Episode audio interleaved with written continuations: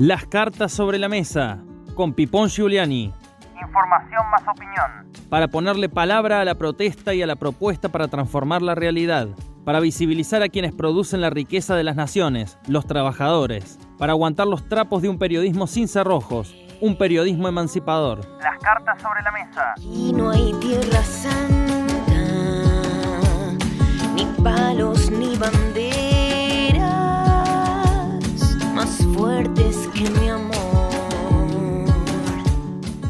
Transcurrimos la Semana de la Memoria, donde se conmemora un nuevo aniversario de la instauración del terrorismo de Estado que planificó la dictadura oligárquico-militar allá el 24 de marzo de 1976, que vino a destruir el estado de bienestar para plantar los pilares de un modelo neoliberal que después perfeccionaron y completaron el menemismo primero, el gobierno de la Alianza de De la Rúa después, Macri.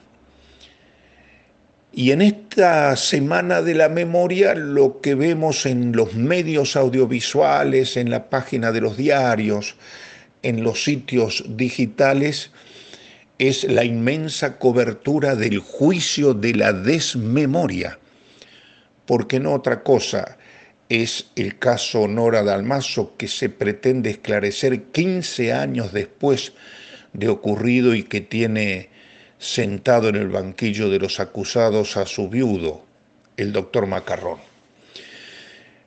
Me resisto siempre a ser autorreferencial, pero en vísperas de este nuevo 24 de marzo conviene recordar el primer antecedente de una organización en defensa de los derechos humanos, de la que se tiene conocimiento en Río Cuarto y de la que yo fui parte fundadora. Se trata del Foro de los Derechos Humanos y la Justicia Social, que nació cuando todavía imperaba la tiranía cívico-militar para dar visibilidad a delitos cometidos contra militantes políticos riocuartenses y que recopiló los casos que luego fueron derivados a la CONADEP. El foro en realidad nació con el objetivo de denunciar la situación de violación de los derechos humanos que había existido en Río Cuarto y difundir todo lo que tenía cuestión con estos derechos. Se dieron charlas, conferencias, en realidad teníamos una fuerte visibilidad junto a mi hermano Diógenes, al doctor Jorge Franco, un abogado muy reconocido, a Julio Girard, locutor, un hombre extraordinario, a Gustavo Porqueres, después se sumaron Víctor Barrios, eh, estaba la presencia indeleble de Susana Dillon, le dimos forma a este espacio que no existía en Río Cuarto y que se dio a conocer a principios de diciembre, públicamente a principios de diciembre de 1983. Ya había aparecido en el diario Puntal una nota interesante, importante, de la periodista Mónica Ambor dando cuenta de los casos de desaparecidos en Río Cuarto. Pero eh, se comenzó a destapar así lo que había sucedido con los riocuartenses y se entregaron entre 10 y 15 casos de compañeros y compañeras que habían sufrido el terrorismo de Estado y que eran o bien aquí en Río Cuarto o que eran oriundos de, de Río Cuarto y habían sido torturados o asesinados en otros lugares de la provincia o del país.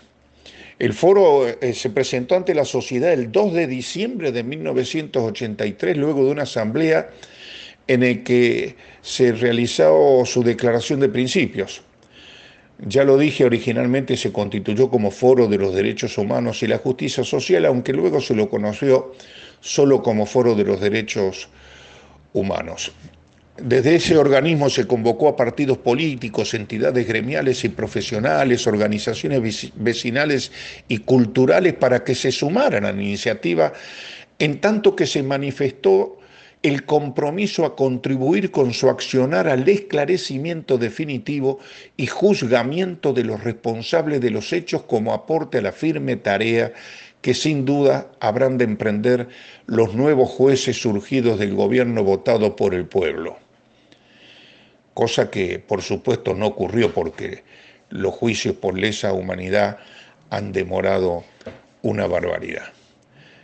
En fin, que el árbol no nos tape el bosque y que esta semana de, de recuerdo, de memoria, de justicia y de verdad sea la ratificación del compromiso de dar un salto de calidad en esta democracia fallida para que no se sigan violando los derechos humanos de segunda generación, para que haya trabajo, sueldos dignos, educación y salud para todos, vivienda y la capacidad o la posibilidad de volver a ser felices. Los encuentro en unos días más aquí en FM al Toque. Chao. Las cartas sobre la mesa con Pipón Giuliani.